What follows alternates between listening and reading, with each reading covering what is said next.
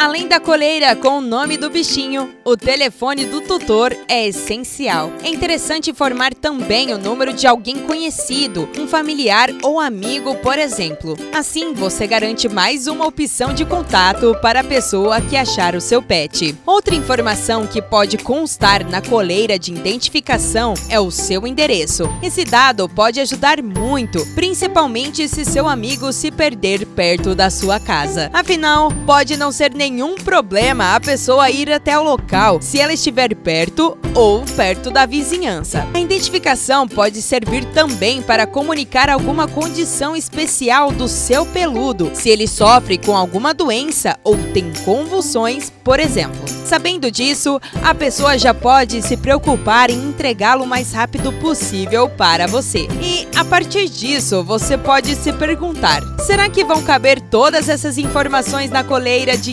identificação para cachorro? ou para gato, existe uma outra opção que pode te ajudar nisso. Vamos falar agora sobre os QR Code. Já é possível adicionar o QR Code na coleira com identificação para cachorro e para gato. Nele você pode relatar o máximo de informações possível sobre o seu pet e como devolvê-lo com segurança e rapidez. Eu sou a Isabela Machado e a gente volta a se falar no próximo Momento Pet.